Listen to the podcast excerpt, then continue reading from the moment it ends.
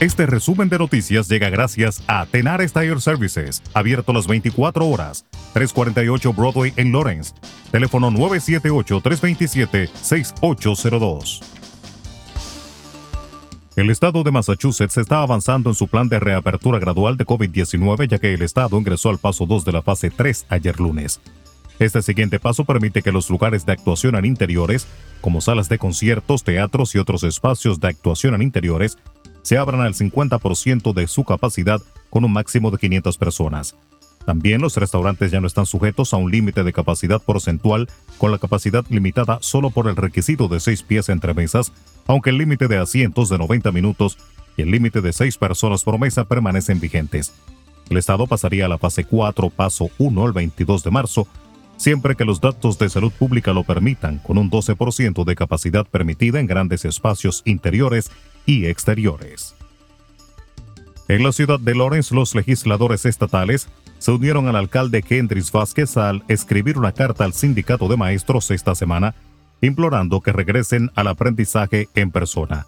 La carta de dos páginas a la presidenta del sindicato Kimberly Barry, con fecha del 24 de febrero y firmada por tres representantes estatales, un senador estatal y Vázquez, tenía un mensaje simple Ahora es el momento de traer de vuelta a nuestros estudiantes.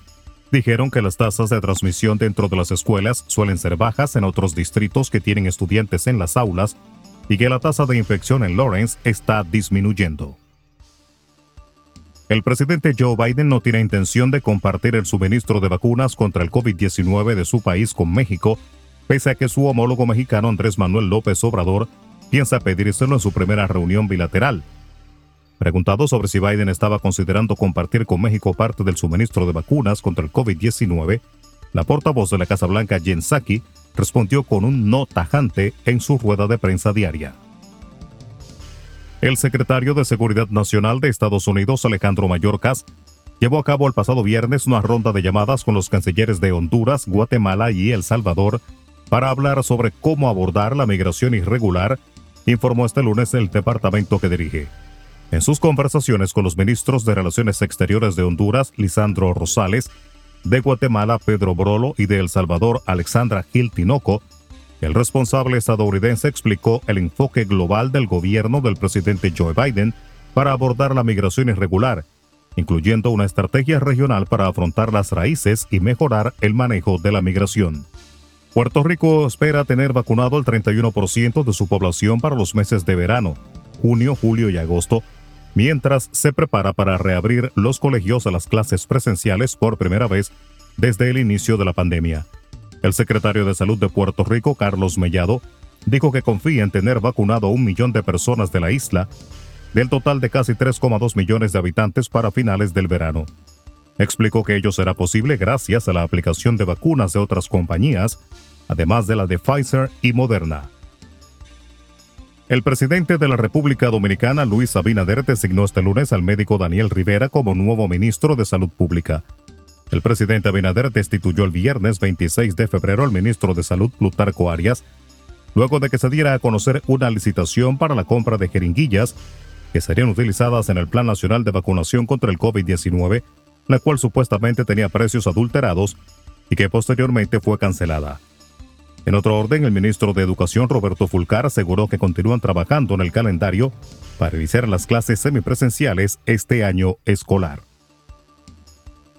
Y el presidente del Instituto Dominicano de las Telecomunicaciones, Indotel, Nelson Arroyo, manifestó este lunes en el programa matutino Despierta RD el interés del gobierno en reactivar la economía en su totalidad gracias al plan de vacunación. Afirmó también que desde el Indotel está ejecutando programas y proyectos para revolucionar tecnológicamente a la República Dominicana, como son la implementación de la tecnología de la red 5G, plan de implementación de la TV digital y el Plan Nacional de Banda Ancha. Arroyo, quien también es vicepresidente del gobernante Partido Revolucionario Dominicano PRM, valoró tres puntos importantes de estos meses de gestión del presidente Luis Abinader, como son iniciar un año escolar en una situación como la que vive el mundo, donde muchos países no están dando clases y sin embargo la República Dominicana sí. Además, el concentrarse en extender los programas sociales del gobierno para ayudar a miles de familias dominicanas y la independencia del Ministerio Público que demuestra el compromiso con la institucionalidad que tiene el presidente Luis Abinader. Resumen de noticias. La verdad en acción. Jorge Auden. Conduzca seguro confiando el cuidado de sus ruedas a Tenares Tire Services, abierto las 24 horas, los 7 días de la semana. 348 Broadway en Lawrence. Al comprar gomas nuevas, recibe reparación de por vida, además de otros servicios también de por vida. Tenares Tire Services también ofrece alineación y balanceo y autodetailing. Las mejores gomas nuevas y usadas en Tenares Tire Services, con el trato afable de Brian de Peña y su equipo. Tenares Tire Services, 348 Broadway en Lawrence. Teléfono 978-327-6802.